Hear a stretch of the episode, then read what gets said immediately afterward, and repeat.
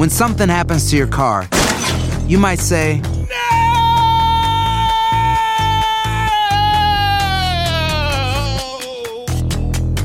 My car. but what you really need to say is something that can actually help. Like a good neighbor, State Farm is there. And just like that, State Farm is there to help you file your claim right on the State Farm mobile app. So just remember, like a good neighbor, State Farm is there. State Farm, Bloomington, Illinois.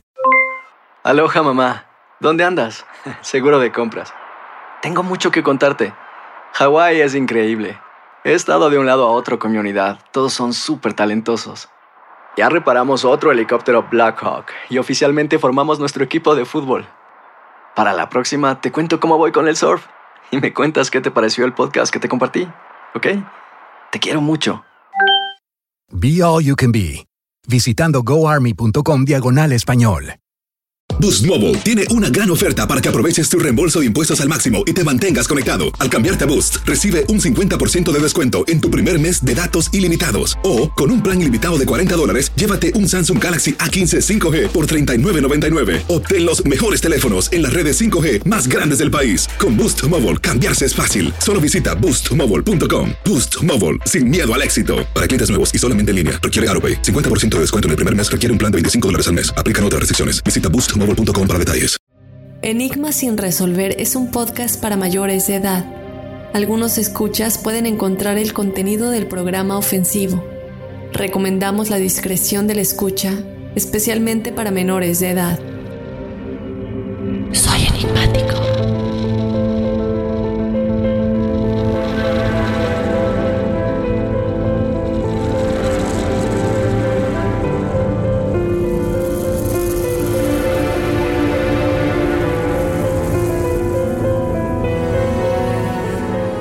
Para muchos cuyos años de formación coincidieron con los años 60, un lunes nublado a principios de diciembre de 1980 será siempre recordado como el día en que murió la música.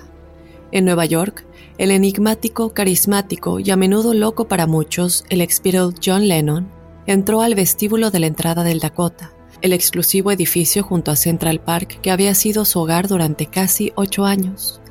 Un fanático le había disparado fatalmente.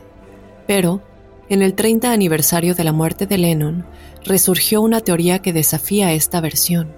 Aunque parezca inverosímil, de ser cierta, sorprendería y horrorizaría a los millones de fanáticos que todavía idolatran a Lennon. En su libro, John Lennon, Life, Times and Assassination, el autor Phil Strongman afirma que Chapman era un títere. El verdadero asesino de Lennon fue la CIA para detener la influencia que podría poner en peligro la posición del gobierno.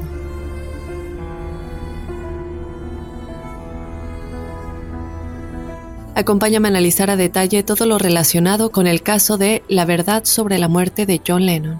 Yo te doy la bienvenida, enigmático, mi nombre es Dafne Wegebe y como siempre no puedo continuar sin antes recordarte que nos puedes seguir en las redes sociales en donde nos encuentras como Enigma sin resolver o de igual manera nos puedes escribir a nuestro correo si tienes alguna experiencia paranormal o sobrenatural que contarnos para el episodio de testimoniales enigmáticos que tenemos todos los jueves. Escríbenos a nuestro correo enigmas.univision.net y también te invito a que nos descargues desde la aplicación de Euforia si te encuentras en el territorio de Estados Unidos. Este es un tema que nos va a sorprender mucho tal como tuvimos el episodio de John F. Kennedy y Marilyn Monroe qué pasó de verdad con esas muertes y también con el episodio que tuvimos sobre el proyecto de control mental MK Ultra, este proyecto realizado por la CIA hace mucho, mucho tiempo. ¿Qué hay detrás de todo esto y lo que sabe el gobierno, lo que sabe la CIA? Y ya van más o menos a imaginarse por dónde va este episodio. También vamos a estar hablando un poco de la relación que puede tener con la muerte de la princesa Diana. Son teorías, vamos a tocar cada uno de los puntos, así que no se despeguen porque ya vamos a empezar a hablar sobre la verdad sobre la muerte de John Lennon.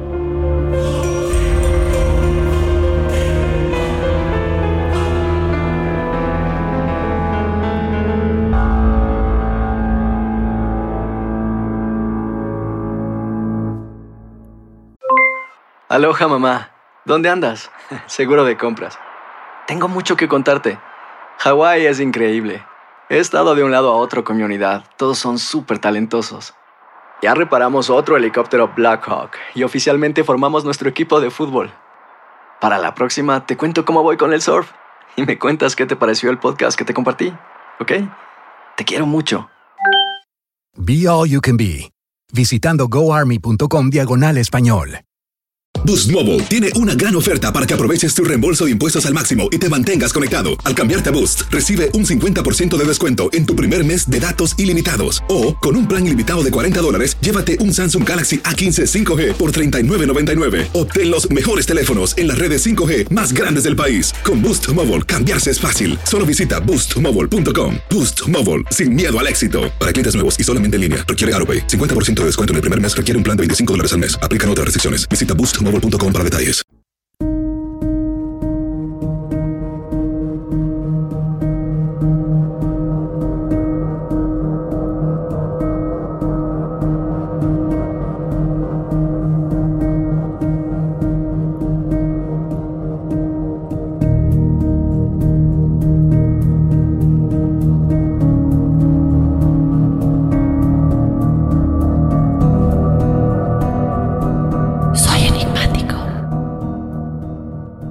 Bien enigmáticos, vamos a comenzar con el episodio de esta semana. Yo los invito a que como siempre nos dejen sus comentarios en las redes sociales y vamos a comenzar como siempre por partes. Vamos a hablar un poco para los que no sepan todavía cuál es la versión oficial de lo que sucedió esa terrible noche del 8 de diciembre de 1980. Esa noche, Lennon se dirigía tarde a casa desde el trabajo y esperaba encontrar, como cada noche, a su hijo de 5 años, Sean, eh, a quien yo he seguido desde hace un tiempo, porque bueno, con toda esta curiosidad de la vida de John Lennon y Yoko Ono y, y desde luego de los Beatles, él siempre llegaba, lo acompañaba a la cama y él y Yoko Ono, su esposa y colaboradora musical, habían sido dejados por su limusina blanca en la cerca del exterior del edificio en lugar de cruzar las puertas y entrar en el patio seguro del edificio que, pues para una estrella tan grande como él hubiera sido lo más indicado. Yoko se apresuró a entrar como de costumbre, saludando con la cabeza, asentando con la cabeza a un extraño en las sombras, quien se declararía el asesino de John Lennon. Ellos ya estaban acostumbrados a esto, pues siempre había fanáticos acechando fuera del Dakota para echar, pues desde luego, un vistazo a su héroe, John Lennon, quien apenas había dado tres o cuatro pasos cuando una voz le gritó su nombre. John Lennon disminuyó la velocidad y luego se detuvo para mirar porque en ese momento recordó que había visto a este hombre varias veces últimamente y que ese mismo día incluso le había autografiado una portada de uno de sus discos. Pero ahora este extraño individuo tenía un propósito diferente. Él estaba arrodillado en una posición de combate con un revólver en las manos.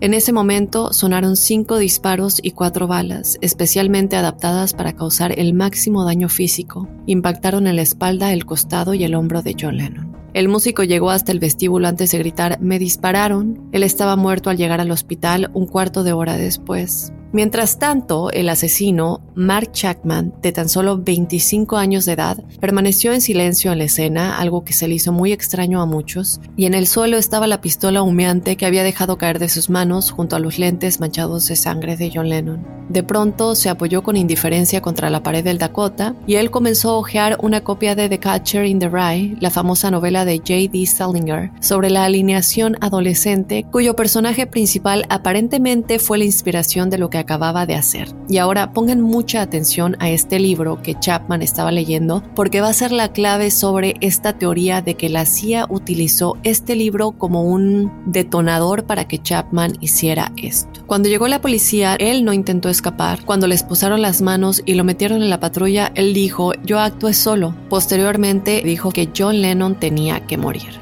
Pero ¿por qué tenía que morir? ¿Por qué él tenía esta idea en la cabeza de que John tenía que morir? Desde luego se ha llegado a la conclusión de que tenía una enfermedad mental muy grave, muchos dicen psicosis, esquizofrenia, y vamos a andar un poquito en esto, pero en este momento desde luego el mundo quedó conmocionado por la muerte violenta y aparentemente sin sentido de John Lennon. En ese momento quedó claro para el mundo que Chapman era una clase de nerd delirante, así es como muchos lo han identificado. Él se dice tomaba drogas y estaba psicológicamente alterado. Él sufría de bullying constante en la escuela y supuestamente había buscado refugio en un mundo imaginario donde ejercía su poder sobre otras personas y esto lo vemos mucho con los tiroteos en masa que pasan en Estados Unidos y también con asesinos seriales que casualmente sufrían de bullying o eran abusados por su mamá o por su papá cuando eran niños. Entonces, bueno, esto es un patrón que no le sorprende a muchos, sobre todo cuando vemos ejemplos como eh, la matanza de Columbine, en el cual Kevin Cleveland y Eric Harris realizan este tiroteo y que nos damos cuenta cómo eh, la historia antes y todos los diarios, todo lo que ellos escribían era de cómo odiaban ir a la escuela, de cómo odiaban todas las burlas de las que sufrían. Incluso Kevin Cleveland decía que nunca nadie se enamoraría de él por cómo él era, por cómo se burlaban de él. Entonces, esto lo pongo como ejemplo para ver que no es un patrón que nos sorprende de cómo muchas personas que sufren bullying en la escuela, eh, pues terminan en este mundo en el que, bueno, quieren dominar a todos aquellos que en algún momento les hicieron daño, terminan matando a personas inocentes que no tienen nada que ver con ellos. Mark Chapman, sin embargo, era un joven adulto de 25 años que nunca había tenido un trabajo estable. Él dijo que encontró consuelo para su vida vacía en la música de los Beatles. Él mismo era un solitario y se identificaba con lo que él había definido en su cabeza como una personalidad insegura y confusa que según él tenía John Lennon. Pero posteriormente, obviamente, John Lennon se vuelve muy famoso y comienza a ser muy obvio para todos que él tenía una vasta riqueza y floreciente imperio empresarial que habrían cambiado la visión que Chapman tenía de Lennon y se sintió traicionado de alguna manera porque esto que lo hacía identificarse con él pues ya no era y ahora se había convertido en lo que tanto lo amenazaba o lo había amenazado durante años anteriores. Él se había sentido personalmente insultado. En este momento él decidió acechar y disparar a su antiguo héroe por un extraño sentido de retribución junto con el deseo de ser famoso por algo. Esta es la historia oficial. Pero, en el 30 aniversario de la muerte de John Lennon, resurgió una teoría enigmáticos que desafía esta visión convencional y versión de Chapman al declararse culpable. En su libro, John Lennon Lifetimes and Assassination, Muerte, Tiempos y Asesinato, el autor Phil Strongman afirma que Chapman era un títere. El verdadero asesino de John Lennon era la CIA, a instancias de la amenaza que eran los fanáticos de la derecha para el establecimiento político estadounidense. Ahora, quiero que tomemos esta versión con mucho cuidado, recordemos que son teorías, pero vamos a ahondar en las pruebas que no solamente este autor, sino también otras personas a las que vamos a estar platicando. ¿Cuáles son las pruebas y argumentos para llegar a esta conclusión. Ahora, él llegó a esta conclusión al refutar muchos de los supuestos hechos, entre comillas, sobre el caso, incluida la suposición básica de que Chapman era fanático de los Beatles y Lennon. Porque, bueno, él escribe que hasta el fin de semana anterior al asesinato, Chapman, este supuesto obsesivo fan de Lennon y fanático, no tenía ni un solo libro o álbum de Lennon ni uno solo. Él rechaza la afirmación frecuente de que Chapman tenía 14 horas de cintas de las canciones de Lennon en su mochila el día del tiroteo. Él dice, estas cintas nunca han sido fotografiadas ni vistas por la simple razón de que no existen. Así que según él, Chapman no era solo un acosador de celebridades que fue demasiado lejos. Strongman asegura que tampoco mató a Lennon por 15 minutos de fama. Él cuestiona que si lo que buscaba era atención, ¿por qué rechazó la posibilidad de lo que habría sido el juicio del siglo al declararse culpable? Porque bueno, si lo que quería era fama, él habría perdido toda la atención que supuestamente buscaba buscaba al perder esta oportunidad de tener un juicio que se habría vuelto uno de los juicios más famosos en la historia de la música y no solamente en la historia de la música, en la historia en general con una figura tan importante como John Lennon.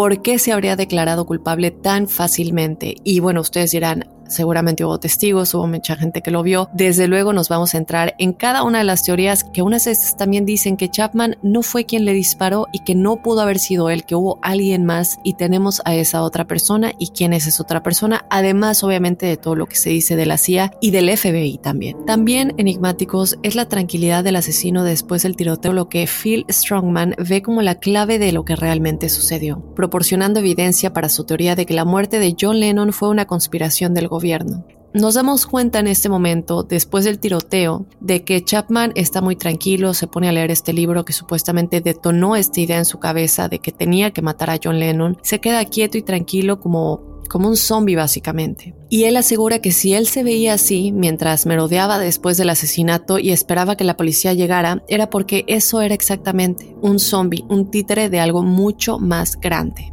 ¿Y qué es esto más grande? En efecto, la CIA. Pero ¿por qué la CIA querría deshacerse de John Lennon? Bueno, él sugiere que Chapman había sido reclutado por la CIA y entrenado por ellos durante sus viajes alrededor del mundo, cuando misteriosamente había estado en lugares en los que él pues no tenía la posibilidad para viajar. Ya habíamos platicado que pues él era un joven de 25 años que no tenía un trabajo estable y se dice que un extraño ejemplo de esto es que Chapman visitó Beirut en un momento en que la capital libanesa era un lugar clave de actividad de la CIA y se decía que era el lugar de uno de los campos de entrenamiento de asesinatos de alto secreto de la agencia. Otro campamento supuestamente estaba en Hawái, donde Chapman vivió durante varios años. Y él también dice que quien financió el viaje alrededor del mundo del joven sin un centavo en 1975, que lo llevó a Japón, Reino Unido, India, Nepal, Corea, Vietnam y China. El dinero para realizar estos viajes nunca pareció ser un problema para Chapman, pero nadie ha explicado de dónde venía ese dinero.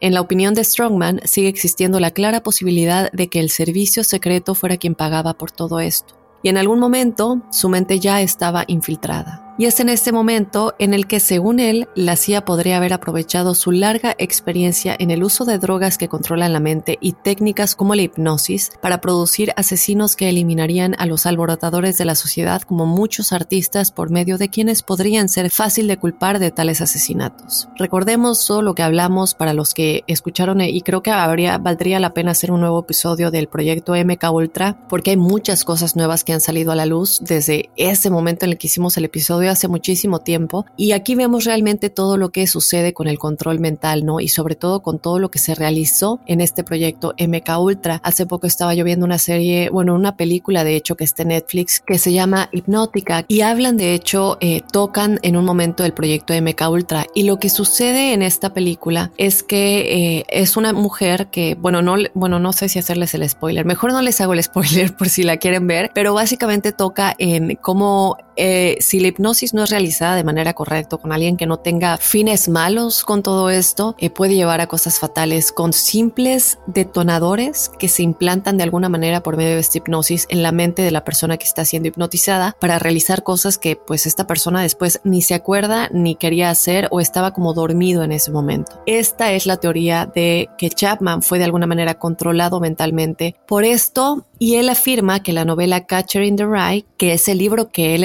estaba leyendo en el momento del asesinato, era parte de la programación hipnótica de Chapman, algo que lo programaría para dispararle con unas pocas palabras claves a través de un mensaje de cassette o telegrama o incluso una simple llamada telefónica que es exactamente lo que sucede en la película Hipnótica, por si la quieren ver, con una llamada telefónica o con ciertas palabras, es como un detonador a la mente que te hace hacer cosas que tú realmente no quieres hacer. Obviamente todo lo que sucede en el proyecto de Mecha Ultra va muchísimo más allá de todo esto, pero es una importante clave de lo que él nos está diciendo con base al control mental que habría tenido la CIA con Chapman. Ahora, hay otra película que se llama The Manchurian Candidate que narra lo siguiente. Es indudable que los teóricos de la conspiración han sospechado durante mucho tiempo que tanto el gobierno como sus enemigos comunistas utilizan tales técnicas para activar la mente de los asesinos durmientes. Phil Strongman no está seguro de si Chapman cayó en esta categoría de asesino involuntario o cómplice involuntario, pero su profunda sospecha es que Chapman no actuó solo y también pone como ejemplo lo que hizo Lee Harvey Oswald en el asesinato de John F. Kennedy, al igual que Sirhan Sirhan en la muerte de Bobby Kennedy. O también la misteriosa muerte de Marilyn Monroe después de que muchos documentos de la CIA la declaraban como una amenaza por todo lo que sabía del Área 51, cuando en su relación con John F. Kennedy pues se le habría confesado muchas cosas que sabía el gobierno y le habría mostrado supuestamente incluso cadáveres de extraterrestres. Pero más en el tema de John Lennon, estos son únicamente ejemplos que vamos a ir tocando a lo largo del episodio. Strongman incluso duda que Chapman haya hecho los disparos solo. Él dice que las balas impactaron en el cuerpo de Lennon tan juntas que los patólogos luego tuvieron problemas para marcar los diferentes puntos de entrada. Él también dice que de hecho, si alguno de ellos vino de Chapman, fue milagroso porque Chapman estaba de pie a la derecha de Lennon y como el informe de la autopsia y el certificado de defunción dejaron claro más tarde, todas las heridas de Lennon estaban en el lado izquierdo de su cuerpo. Entonces, según él, tenía que haber otro tirador involucrado, sugiere que había alguien implantado por parte de la CIA que trabajaba en el edificio Dakota y que también participó en el tiroteo. Lo que aumenta sus sospechas es la naturaleza superficial de la investigación policial después del arresto de Chapman. Otra cosa que él alega con respecto a todo esto es la actitud que él tuvo después de, de matar a John Lennon, diciendo que su calma posterior al asesinato nunca fue cuestionada, que su comportamiento no fue verificado con una prueba de drogas y que su estado programado, una palabra usada sobre él por un oficial de policía más tarde, no fue investigado ni examinado a fondo. En pocas palabras, según él, la investigación de las autoridades o la falta de ellas sobre el asesinato fue sorprendentemente floja y poco creíble. Tenía que ser que el FBI estaba conspirando con la CIA para encubrir la realidad, que figuras oscuras del establecimiento gubernamental ordenaron el asesinato de John Lennon. Pero, enigmáticos, de ser esto cierto, ¿por qué John Lennon estaba en la lista de la CIA? ¿Por qué lo habían fichado a él?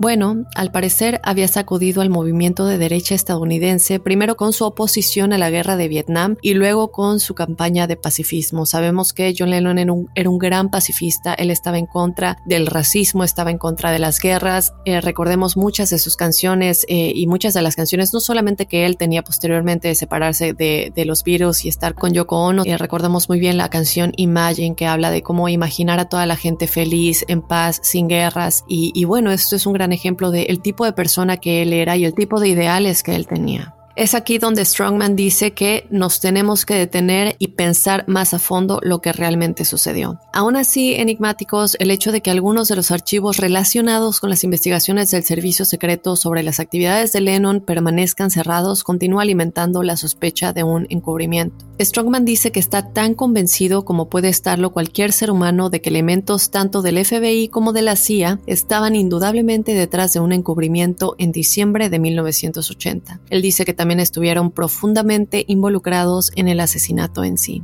Mientras tanto, Mark Chapman sigue vivo y curiosamente, si esta teoría es cierta, él ha logrado pues sobrevivir ya tres décadas en una de las prisiones más violentas de Estados Unidos a pesar de la peligrosa información que se supone que posee. Y tanto tiempo sin decir nada, pues muchos escépticos dicen que esto no es posible. Si se están preguntando en dónde está él el día de hoy, él permanece en Ática 30 años después de su cadena perpetua y mucho más allá del mínimo de 20 años secretado por el juez que lo condenó. De hecho, cuando una junta de libertad condicional le preguntó en 2006 por qué había asesinado a John Lennon, él de nueva cuenta repitió después de todos estos años que el resultado sería que él sería famoso y diciendo de nueva cuenta sin razón razón a más allá que John Lennon tenía que morir, así de simple. Ahora, otra cosa importante a señalar del por qué John Lennon ya estaba como fichado por la CIA, no solamente por su movimiento pacifista y la gran influencia que tenía eh, en la gente, y lo peligroso que esto era para todo lo que el gobierno quería hacer en esos momentos, es que el líder de White Panther, John Sinclair, y para los que se están preguntando qué es White Panther, bueno, este era un colectivo político antirracista que fue fundado en noviembre de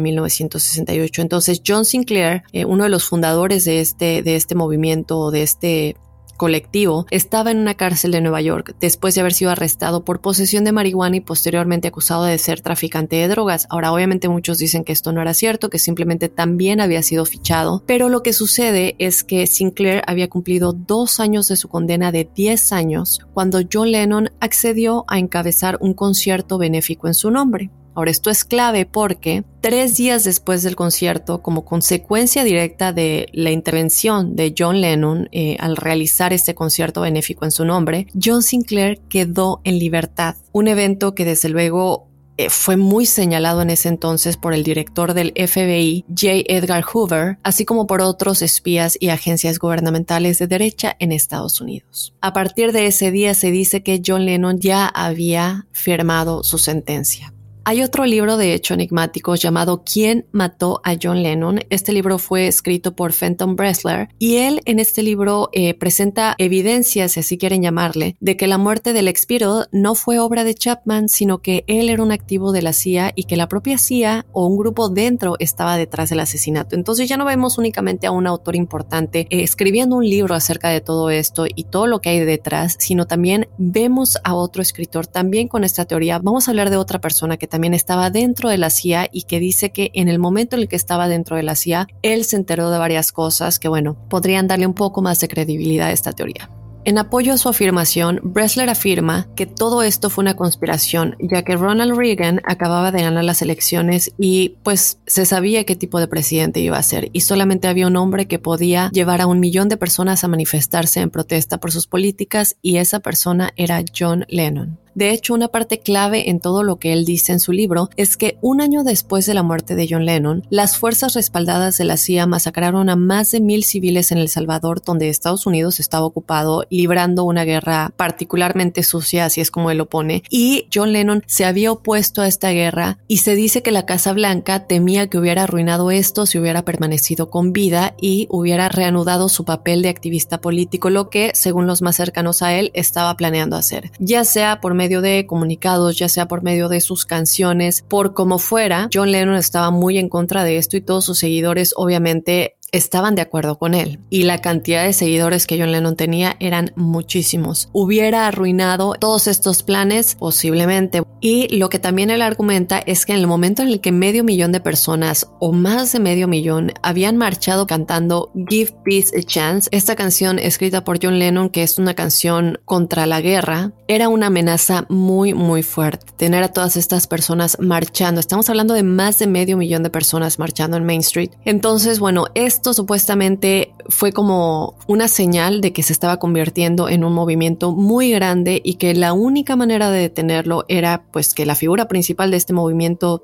desapareciera. Entonces, según muchos, nadie puede argumentar que el gobierno de Estados Unidos temía muchísimo la capacidad de John Lennon para influenciar la opinión pública contra todo esto y lo habría convertido en una amenaza de grado A, como lo demuestra la decisión del director del FBI de ese tiempo, J. Edgar Hoover, de iniciar un proceso de deportación en su contra a raíz de su exitosa campaña para liberar a John Sinclair que al final pues obviamente tuvo resultado y salió liberado. Llegando a este punto es cuando las cosas lamentablemente comienzan a llegar a un punto muy peligroso para él.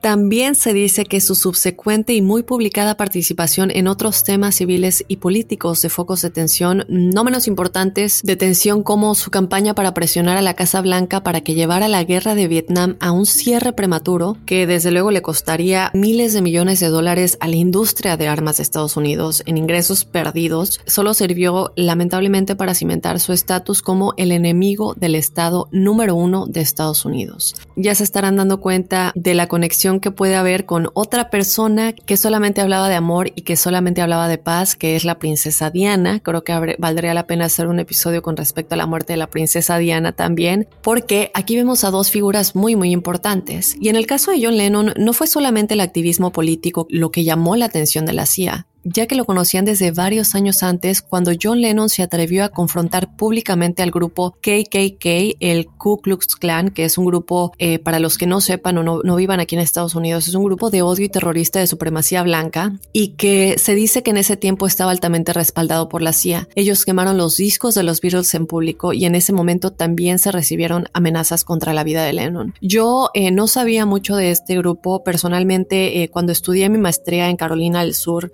me empecé a entrar mucho en todo lo que estaba sucediendo en la comunidad de Carolina del Sur y más que nada en donde yo vivía, que es Clemson. Y en este momento había muchas cosas que sucedían. Obviamente tú no puedes eh, públicamente decir que eres parte de este grupo, pero en esta comunidad universitaria en la que, en la que yo vivía, había como una aplicación, un, sitio web en la que se ponían mensajes de odio que eran obviamente únicamente para personas que eran parte de este grupo contra la comunidad de color de, de Clemson, de la Universidad de Clemson, que es donde yo obtuve la maestría, y también contra los latinos, contra los hispanos. Entonces sí te daba un miedo realmente vivir en esta comunidad en la que, bueno, obviamente hay muchísima gente buena, muchísimos estudiantes, yo tengo amigos que me van a durar toda la vida, pero también hay mucha gente que, que odia a los que no son blancos o los que no son o que no nacieron aquí. Entonces, todo lo que eh, promulgaba la supremacía blanca, los estudiantes que querían eh, hacer esto, que se burlaban de, de muchas personas de color, de muchos hispanos y, y, de muchos asiáticos, muchas otras culturas, principalmente contra las personas de color, desde luego. Es, es cabe recalcar que este grupo es principalmente contra las personas de color.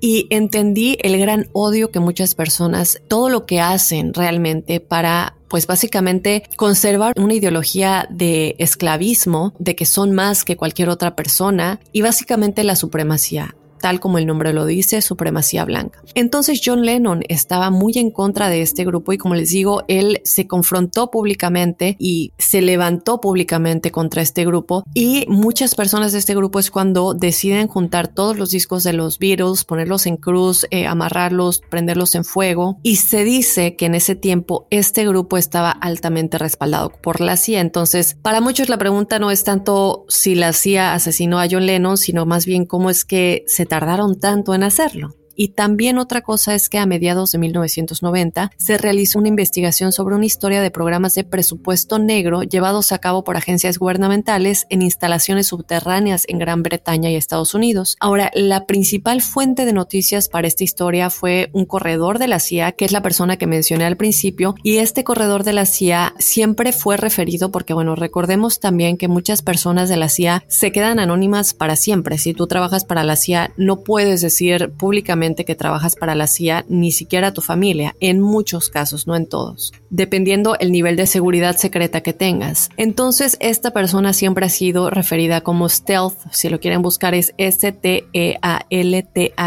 Esta investigación afirma que fue él quien informó a los periodistas del periódico The Guardian de un complot para asesinar a una figura de alto perfil una semana antes de la muerte de la princesa Diana una información muy poderosa que desató muchísimas teorías y obviamente también muchos libros posteriores que se escribieron con respecto a todo esto. Pero más pertinente al asunto en cuestión que es John Lennon, no me quiero desviar mucho con la princesa Diana porque creo que como lo dije anteriormente, valdría la pena hacer un episodio aparte para la princesa Diana tal como lo hicimos de Marilyn Monroe. Eh, si no lo han escuchado, vayan a escucharlo. También hay un documental muy bueno de Marilyn Monroe, en el que se habla mucho de esto y el, el documental se llama Marilyn Monroe Declassified. Se los recomiendo mucho muchísimo. Y ahí, y bueno, son, muchos documentos que nosotros sí llegamos a publicar en las redes sociales el momento que hicimos ese episodio, que ya tiene más de un año. Eh, y son documentos oficiales de la CIA que declaran que Marilyn Monroe era una gran amenaza por todo lo que ella iba a decir, la información que ella iba a publicar de todo lo que sabía con respecto al Área 51 y todo esto. Entonces, vean ese documental, pero aquí nos vamos dando cuenta de, bueno, que hay muchas figuras públicas que tienen muchísima influencia en la opinión pública y que se tiene que buscar la manera de que desaparezcan. Entonces, regresando a lo que les estaba comentando de Stealth, él primero difundió información sobre los agentes del control mental. Recordemos que él era un corredor de la CIA, entonces tenía acceso a esta información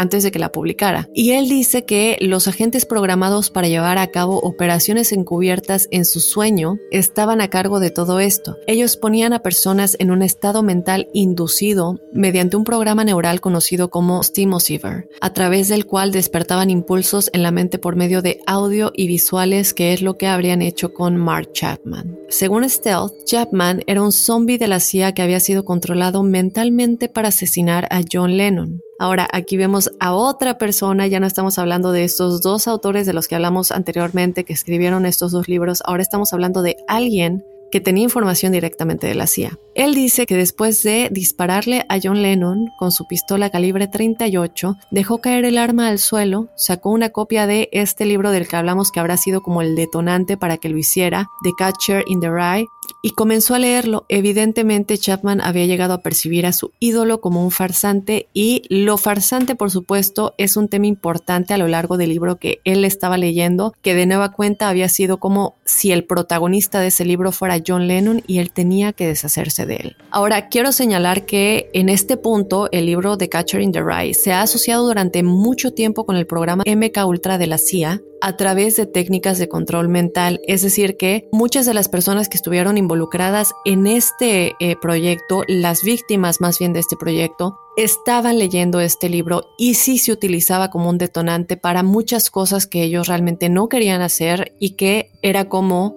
la clave de si el control mental estaba funcionando o no. Y también quiero mencionar el caso de John Hinckley, quien, bueno, él intentó eh, asesinar a Ronald Reagan en 1981, menos de cuatro meses después de que Chapman matara a John Lennon. ¿Y por qué menciono esto? Porque se encontró una copia de este mismo libro en el apartamento de Hinckley después de su arresto. Ahora, no quiero decir que esto es una prueba irrefutable, desde luego, porque, bueno, Catcher in the Rye es un libro muy popular que ha vendido millones de copias, pero aún así, la idea de que cierta frase del libro pueda haberse estado utilizando como desencadenante de algo como un asesinato es algo que sugieren todos estos autores, en especial Bressler en su libro ¿Quién mató a John Lennon? Entonces es una posibilidad que no queremos descartar por completo. Otra cosa eh, que quiero comentar, hay otra versión más reciente que dice que Chapman puede no haber sido el asesino de Lennon en absoluto, es decir, que él no disparó o que por lo menos no actuó solo.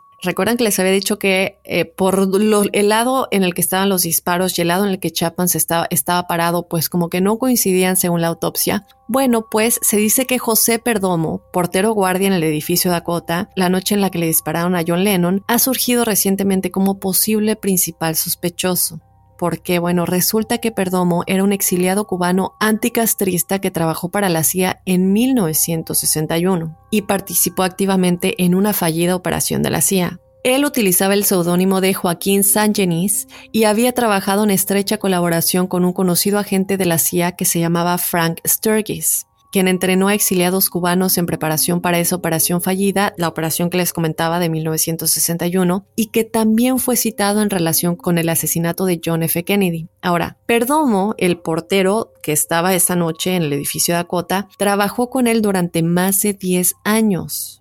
Estamos hablando que trabajó directamente casi para la CIA. También se supo que Perdomo conversó con Chapman fuera del edificio Dakota mientras este último esperaba que John Lennon regresara a casa la noche de su asesinato. Y de hecho, según los registros policiales, su conversación se centró en esa operación y en el asesinato de John F. Kennedy. Entonces muchos se cuestionan, ¿es mera coincidencia que un exagente de la CIA tan incondicional estuviera de servicio como el portero de John Lennon la noche de que fue asesinado? Bueno, me encontré con un periodista que se llama Salvador Astucia que lleva la teoría un paso más allá. Según él, fue Perdomo y no Chapman quien realizó los disparos mortales que mataron a John Lennon. Ahora, esto sí nos lleva un poquito más como, bueno, pero que si hay muchas personas que vieron a Mark Chapman eh, disparar o si no lo vieron y él simplemente confesó. Bueno, Astucia afirma que Chapman era más bien un títere controlado cuyo modelo de psicosis inducida y alucinaciones lo llevaron a aceptar la culpa. Y algo muy importante en la declaración de Chapman es que él dice que escuchó en su cabeza algo que le decía hazlo, hazlo, hazlo una y otra vez, que luego no se acuerda del momento en el que disparó, pero que sabe que apretó el gatillo cinco veces. Él agregó que no sintió ninguna emoción y que simplemente escuchó un silencio total en su cerebro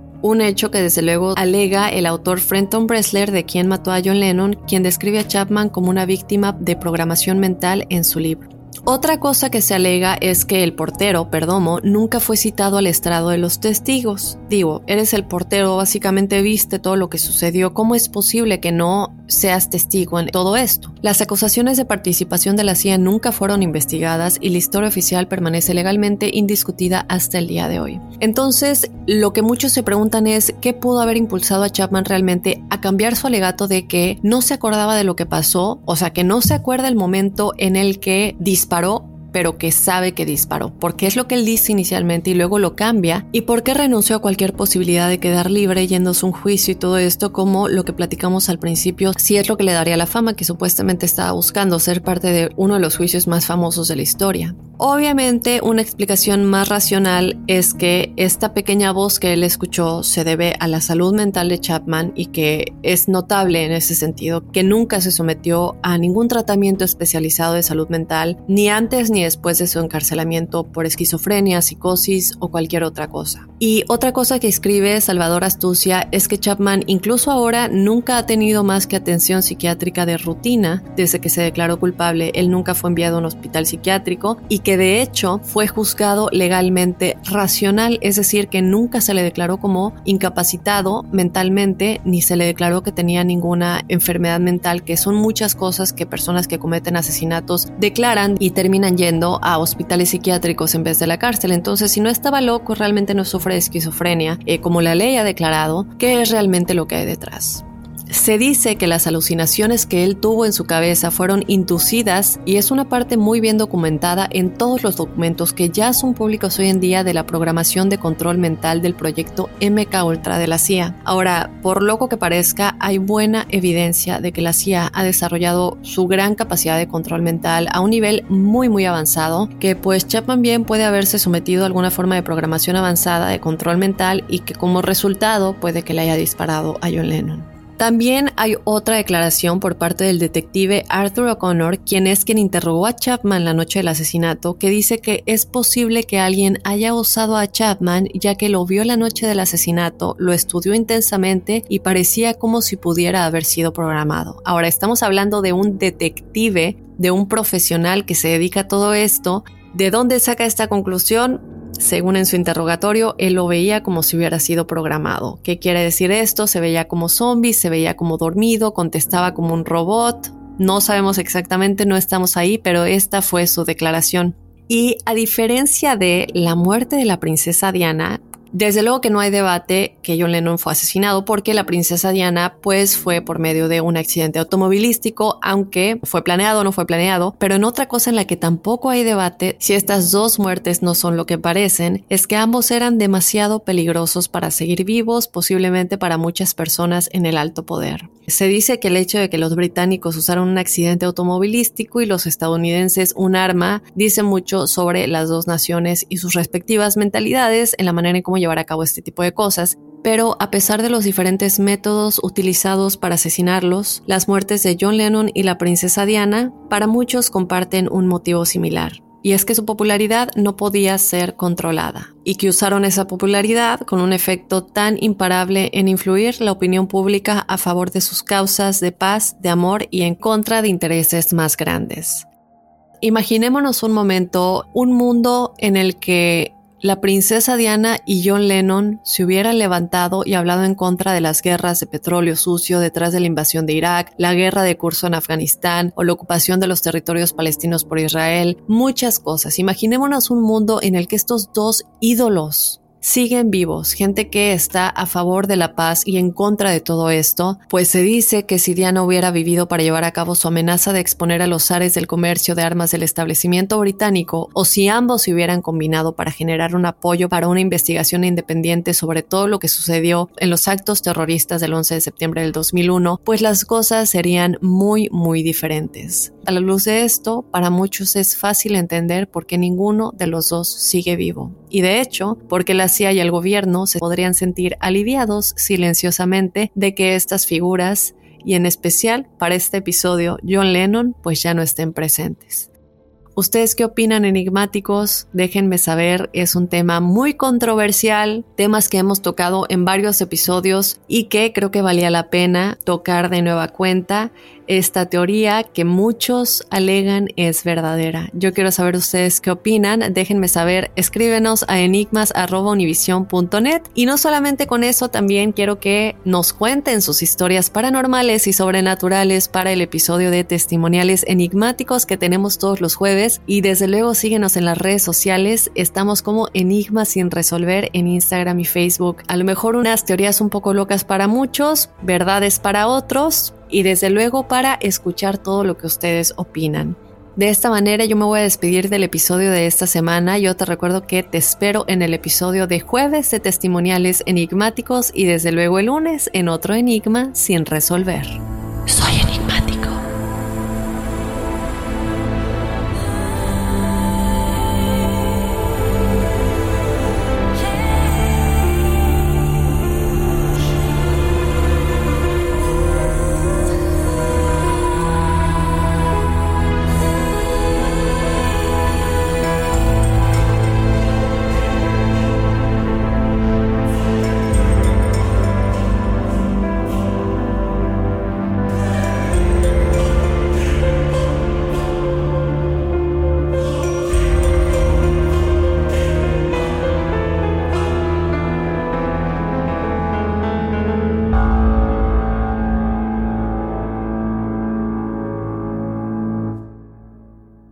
Boost Mobile tiene una gran oferta para que aproveches tu reembolso de impuestos al máximo y te mantengas conectado. Al cambiarte a Boost, recibe un 50% de descuento en tu primer mes de datos ilimitados. O, con un plan ilimitado de 40 dólares, llévate un Samsung Galaxy A15 5G por $39.99. Obtén los mejores teléfonos en las redes 5G más grandes del país. Con Boost Mobile, cambiarse es fácil. Solo visita boostmobile.com. Boost Mobile, sin miedo al éxito. Para clientes nuevos y solamente en línea, requiere AroPay. 50% de descuento en el primer mes requiere un plan de 25 dólares al mes. Aplican otras restricciones. Visita para detalles. Si no sabes que el Spicy McCrispy tiene Spicy Pepper Sauce en el pan de arriba y en el pan de abajo, ¿qué sabes tú de la vida? Para, pa, pa, pa. Sick of being upsold at gyms? My guy, you're currently a base member. For $90 more, I can upgrade you to our Shred membership. For 130 more, you'll be a Swole member. And for just $300 more, you'll reach Sweat Platinum. At Planet Fitness, you'll get energy without the upsell. Never pushy, always free fitness training and equipment for every workout. It's fitness that fits your budget. Join Planet Fitness for just $1 down and $10 a month. Cancel anytime. Deal ends Friday, May 10th. See Home Club for details.